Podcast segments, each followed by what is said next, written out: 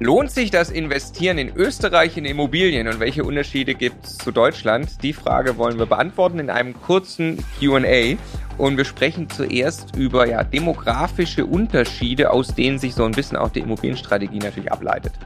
Danach über die entscheidenden Unterschiede im Miet- und Steuerrecht. Und dann sprechen wir natürlich über die alles entscheidende Frage. Lohnt es sich denn in Österreich, ganz speziell in Wien, und wie lohnt es sich, in Immobilien zu investieren. In diesem Sinne, ganz herzlich willkommen. Wir wollen, dass möglichst viele Menschen erfolgreich in Immobilien und zwar ganz speziell in Österreich auch investieren. Und wenn du keine Folge mehr verpassen möchtest, dann abonniere jetzt den Kanal. Wer es äh, vielleicht nicht gemerkt hat, das ist gar nicht der Stefan. Ich finde, der Paul macht es ganz hervorragend. der Immokation Podcast. Lerne Immobilien. Welche Unterschiede gibt es zwischen dem deutschen und dem österreichischen Immobilienmarkt? Kann sowohl für den Deutschen jetzt natürlich interessant sein, der in Österreich investieren will, als auch für den Österreicher, der in Deutschland investieren will. Und diese Frage diskutiere ich selbstverständlich mit einem Wiener. Hallo Paul. Hallo Marco. Ja, Paul äh, ist erfolgreicher Immobilieninvestor in äh, Wien oder in ganz Österreich. Äh, Immocation Coach, was uns sehr freut, ganz speziell für die österreichischen Teilnehmer. Ähm, und ja, wie würdest du denn die Unterschiede zwischen den beiden Märkten beschreiben? In der Tiefe gibt es äh, sehr, sehr viele Unterschiede. Ich werde aber mal versuchen, die prägnantesten herauszupicken. Klarerweise müssen wir, wenn man als kluger Investor vorgeht, erstens einmal die Demografie, die demografischen Entwicklungen, Infrastrukturthemen und so weiter betrachten. Und da stellt sich klarerweise aufgrund der Größe, äh, Österreich hat heute knapp 9 Millionen Einwohner, Deutschland fast zehnmal so groß, in Österreich haben wir eigentlich, poolt sich mit einem Viertel der Bevölkerung, also mit zwei Millionen, poolen sich in Wien. Und das ist wirklich nur Krass. Wien. Wenn man dann das Umland um Wien noch dazu nimmt, dann sind das bald drei Millionen. Ja. Das heißt, die nächstgrößere Stadt hat offiziell 290.000 Einwohner, ist Graz. Das bedeutet im Vergleich zu Deutschland, wo ich halt doch von der Infrastruktur sehr, sehr stark verteilt werde, allein wenn ich nach NRW jetzt schaue, wo viele mittelgroße deutsche Städte äh, ansässig sind, die teilweise nur eine halbe Stunde voneinander entfernt sind, dieses Bild zeigt sich mir in Österreich nicht und klarerweise folglich äh, Thema Verwaltung, Arbeitgeber, Investments. Ja, das ist nämlich auch das Thema, wo wohnen die Leute zur Miete, wo wohnen sie im Eigenheim, wo ist es für mich als Buy-and-Hold-Investor überhaupt interessant äh, zu investieren. Und da zeichnet sich auch ein sehr, sehr interessantes Bild. Stand heute, da gibt es verschiedenste Statistiken. Äh, in Österreich leben die Menschen circa 50 Prozent im Eigenheim und zu 50 Prozent zur Miete. In Wien allerdings leben 19 Prozent im Eigenheim und der Rest wohnt zur Miete. Wenn ich jetzt aber ins Nachbarbundesland, ins Burgenland zum Beispiel schaue, da zeigt sich ein komplett konträres Bild. Da wohnen lediglich 19 Prozent zur Miete. Ja? Und das ist für mich als äh, Investor ein ganz, ganz entscheidendes Bild. Wo investiere ich auch? Und da ist halt am Ende des Tages nicht nur der Kaufpreis. Klarerweise habe ich dort günstigere Kaufpreise. Aber, und das ist für Österreich ganz wichtig, ich konkurriere sehr, sehr stark im Umland von Wien, also in Niederösterreich, Burgenland und so weiter, mit den sogenannten Genossenschaften ja, genossenschaftlich geförderte Wohnungen und vor allem in Wien mit der Gemeinde Wien, mit den sogenannten, mit der Stadt Wien, mit den sogenannten Gemeindebauwohnungen. Das heißt, Stand heute sind äh, in Wien vier Wohnungen äh, mehr oder weniger am, am, freien Mietwerk, wobei der mit dem Richtwertzins auch reguliert ist, vier Gemeindebauwohnungen ähm, und äh, der Rest in den Genossenschaftswohnungen und ein paar, ein, ein, der, der, andere Anteil halt im, im, im Eigennutz. Ja. Das heißt, das sind ganz, ganz entscheidende Faktoren. Ähm, es ist zum Teil vergleichbar, weil in Deutschland wird ja auch ähm, im selben Verhältnis äh, gemietet und klarerweise auch, ich glaube, Berlin hat zeichnet ein ähnliches Bild äh, wie Wien, wo halt sehr, sehr stark gemietet wird. Aber am Ende des Tages ist ähm, die Infrastruktur, die demografische Entwicklung ähm, oder Demografieverteilung, möchte ich fast sagen, weil die Entwicklung ist ja äh, Wachstum aufgrund von Zuzug. Ähm, eigentlich ähnlich, doch äh, sehr entscheidend anders. Weitere große Unterschied ähm, ist das Thema Mietregulierung. Ja. Mhm. Das ist ein sehr, sehr spezifisches Thema. Das österreichische Mietrechtsgesetz ist dahingehend sehr komplex. Ja. Ähm, ein Beispiel möchte ich da schon herausgreifen. Also wenn ich jetzt hier, wir sitzen in München, der Münchner Altbau ist Stand heute äh, vergleichbar mit einem Münchner Neubau. Das heißt, ich kann de facto äh, anhand des Mietpreisspiegels äh, und so weiter äh, trotzdem frei darüber entscheiden, Angebot und Nachfrage, wie und vermiete ich den in Österreich. Ist das jetzt einmal pauschal gesagt? In der Tiefe ist das viel diffiziler und ähm, kann man pauschal nie vereinfacht sagen, aber vereinfacht dargestellt, Altbau ist reguliert, Richtwertzins, Neubau ist freier Mietzins. Das heißt, Angebot, Nachfrage kann ich frei vereinbaren. Da gilt der Mieter, wenn man so will, fast als mündiger Vertragspartner. Warum, warum ist das so, dass Neubau, dass Altbau reguliert ist und Neubau nicht?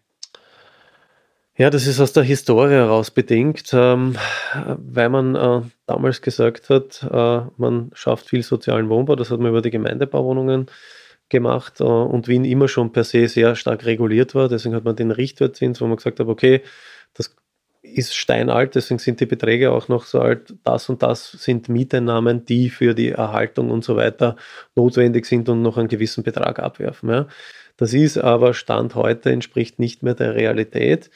Und es zeigt aber auch sehr, sehr stark, wie die Politik das ganze Thema prägt, weil in Österreich ist in jedem Bundesland herrscht ein unterschiedlicher Richtwertzins. Ja. Ich bin selber investiert in einer Altbauwohnung in Graz, ja, in der Steiermark. Dort darf ich 8,02 Euro verlangen. In Wien darf ich nur 5,81 Euro verlangen. Ja. Das heißt, das wird auch sehr, sehr stark politisch getrieben. Es gibt, das muss man fairerweise sagen, es gibt aufgrund von Ausstattung, es gibt aufgrund von Lage, gibt es Zuschläge, aber was die Leute sehr, sehr gern vergessen, es gibt auch Abschläge. Ja?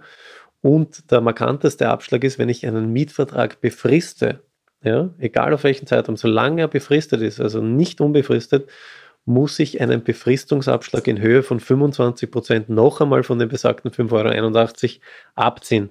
Und dann ist das Ganze nicht mehr wirtschaftlich. Ja. Jetzt muss man die eine alles entscheidende Frage irgendwie schon stellen. Äh, er hat gerade gesagt, es konzentriert sich sehr auf Wien. Es spricht sehr vieles für den Mietmarkt Wien, wenn man eben über Buy and Hold, Wohnungen zur Altersvorsorge langfristig solide nachdenkt. Kann ich und sollte ich jetzt noch in Wien investieren? Absolut. Ich bin davon überzeugt, jeder Markt hat seinen Markt. Äh, und ich möchte das Thema Neubau noch spezifizieren, weil die meisten verstehen unter Neubau ein neu gebautes äh, Objekt. Mhm. Ähm, das ist nicht so. Äh, klassisch, und das ist jetzt wieder aufgrund der Komplexität, können wir da jetzt auch nicht in die Tiefe steigen, und es will, aber klassisch sagt man, Altbau ist alles vor dem Zweiten Weltkrieg und okay. Neubau ist nach dem Zweiten Weltkrieg. Ja? Das ist diese pauschale Unterscheidung. Das ist ganz, ganz wichtig, wobei es da auch sehr, sehr viele Abstufungen gibt. Ja? Ein Beispiel, beispielsweise, wenn ich nach dem äh, 31.12.2001 baubewilligt bekommen habe, ein Dachgeschoss auf einem Altbau, dann fließt das auch in den freien Mietzins rein. Also da gibt es wirklich für verschiedenste Varianten auch noch Abstufungen, was die Komplexität und die Undurchsichtigkeit des Mietrechtsgesetzes in Österreich massiv fördert. Ja. Deswegen gibt es auch bei der Vermietung einen teilweise äh, Dschungel und auch mittlerweile Modelle äh, wie Mietheld, Miethero, die die Mieten rückfordern aufgrund der gesetzlichen ähm, Faktenlage äh, oder Basis. Ähm, ja, man kann heute auch noch, äh, es kommt immer darauf an, wie und wo. Und ich bin überzeugt davon, dass der kluge Investor, der die Immocation äh, Hacks, also Hacks, sage ich, äh, die, äh, die Werkzeuge ähm, gelernt hat und auch weiß, sie anzuwenden, dass der immer zielgerichtet und sinnvoll und nachhaltig investieren kann aber was ich schon sagen muss, es wird nicht einfacher und wenn es so einfach wäre, würde es jeder machen. Und deswegen gilt es ja wirklich, ähm, ich bin ein großer Freund, ich sage immer, die drei wichtigsten Punkte sind zum einen Know-how, klarerweise, ich muss wissen, was ich tue, ich muss auch die einzelnen Facetten kennen, rechtlicher, technischer und so weiter, ne, auf wirtschaftlicher Natur vor allem. Ähm, Netzwerk, das ist für mich ein entscheidender Faktor, der oft underrated ist. Und am Ende des Tages, und das ist vor allem bei Buy and Hold, ist es Geduld. Ja. Ja. Und ich glaube, wenn man das mit sich bringt, dann kann man immer erfolgreich investieren. Ja. Dann äh, vielleicht, vielleicht kannst du noch eine Orientierung geben. Äh, ich weiß, es geht nicht nur über die Rendite. Ich rede jetzt von Brutto-Mietrendite, was auch wieder ganz gefährlich ist, das nur zu vergleichen. Oder sagen wir Faktor, ähm, kannst du eine grobe, was ist jetzt in, in, in Wien ein Faktor, wenn ich jetzt einfach bei äh, einem Portal auf Seite 1 die erste Wohnung kaufe, was, was kriege ich da für eine Rendite? Und was ist, wenn ich sehr gut vernetzt bin, Was ist dein mittleres und dein bestes Invest? Mhm. Also im Durchschnitt, wenn du Stand heute eine 0815 Immobilie, wenn man so will, äh, kaufen möchtest zum Vermögensaufbau, wirst du in Wien nicht mehr weit über eine dreiprozentige Bruttoanfangsrendite mhm. kommen. Ja, und tendenziell geht es weiter runter. Ja. Ich glaube, das ist ähnlich wie Stand heute Berlin, Frankfurt, München ist sogar noch schlechter mittlerweile. Ja. Muss man dann fairerweise immer auch dagegen halten, hatten wir auch schon mal die Zinskosten, die Annuität auch generell, die ist natürlich auch niedriger, als sie das vor ein paar Jahren war.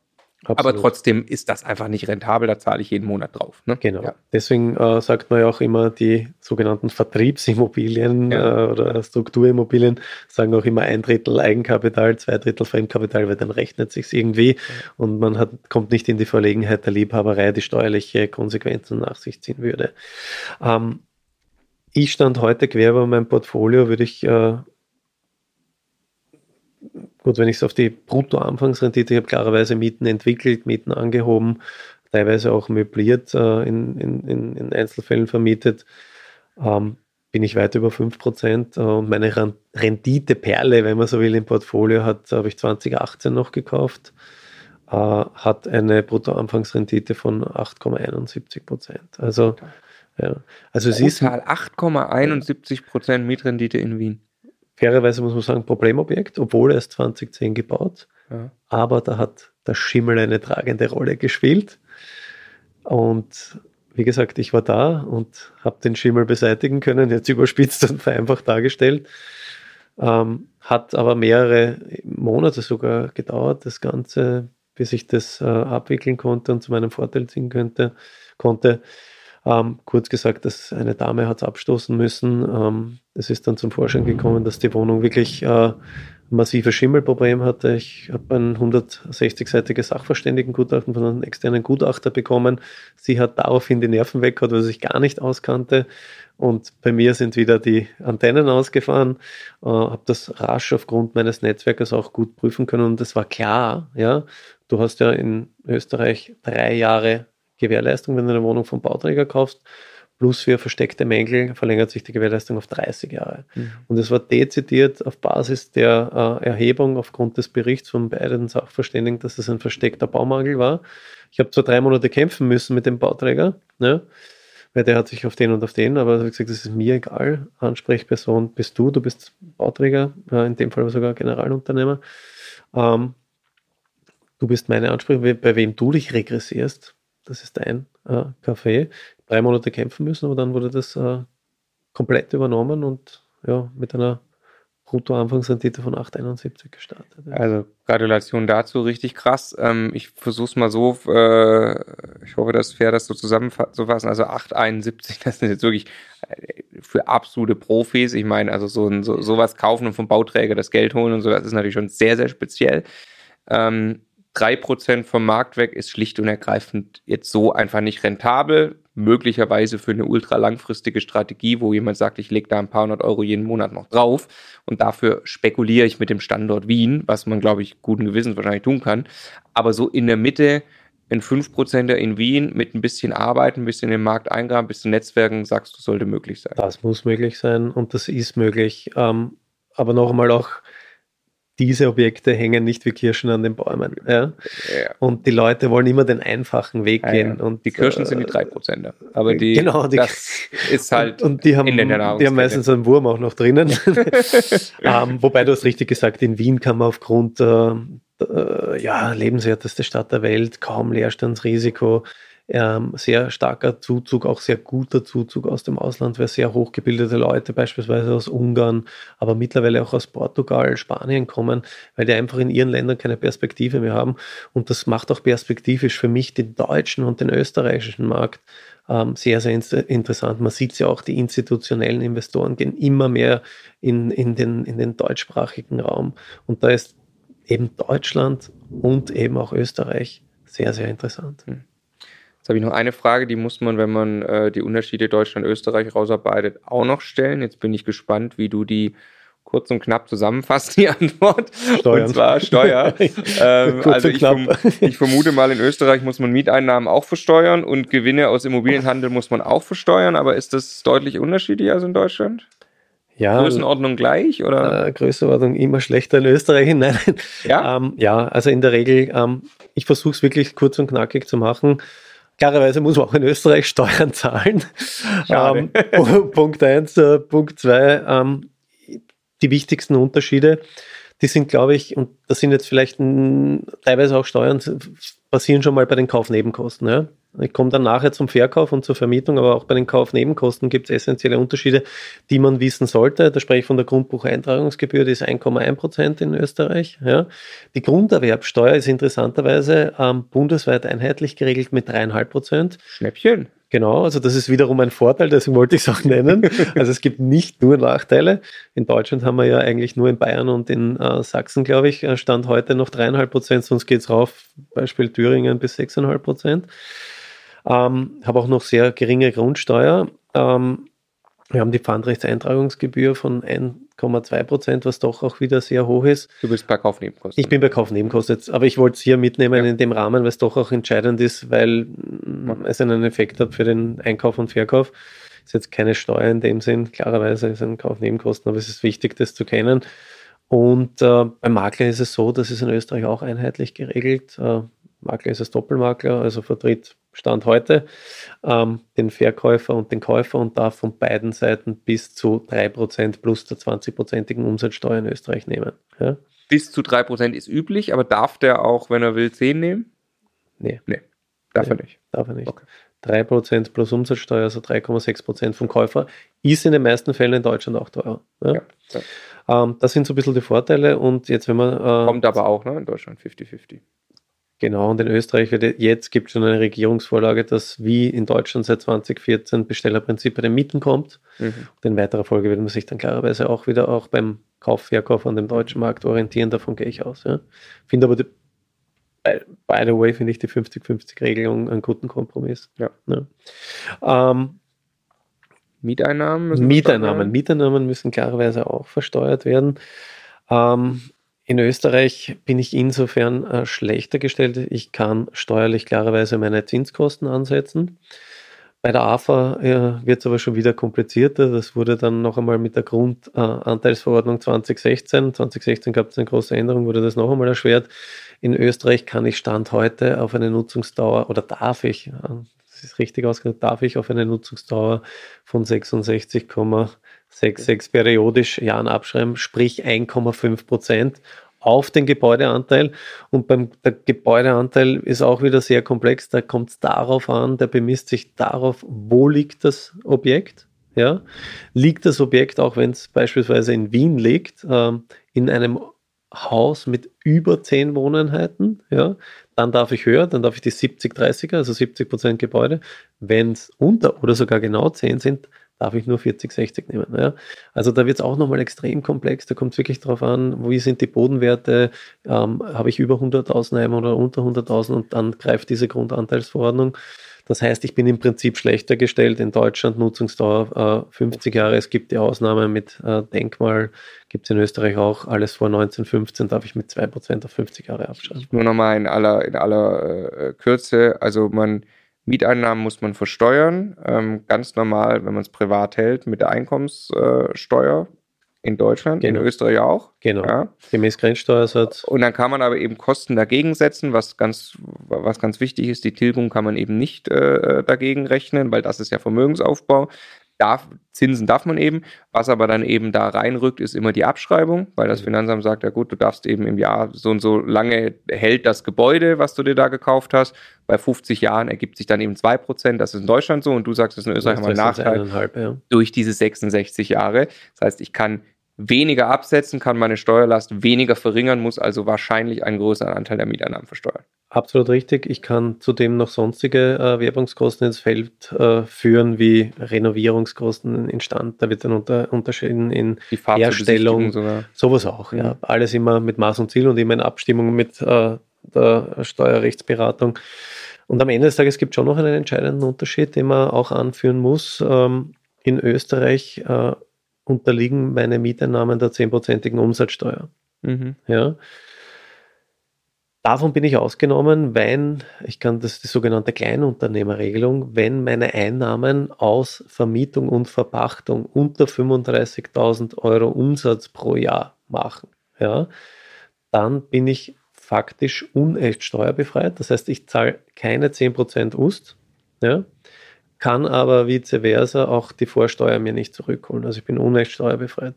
Wenn ich drüber komme, bin ich automatisch, zack, 10% Umsatzsteuer. Deswegen macht es in Österreich auch, kann es, sagen wir so, kann es Sinn machen, teilweise ein paar Objekte im Privatbestand zu halten, dann über GmbHs oder sonstige GSBR-Konstruktionen zu arbeiten. Eine letzte Frage noch schnell dem sagen, eine VV GmbH gibt es nicht, richtig? Also eine Gewerbesteuerbefreiung. Nee.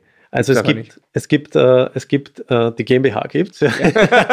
Gut. aber es gibt vergleichbar die VV GmbH, wie es in Deutschland gibt, also rein vermögensverwaltend mit 15 Prozent äh, Körperschaftssteuer plus Soli-Zuschlag, gibt es in der Form äh, in Österreich nicht, sondern es gibt die GmbH.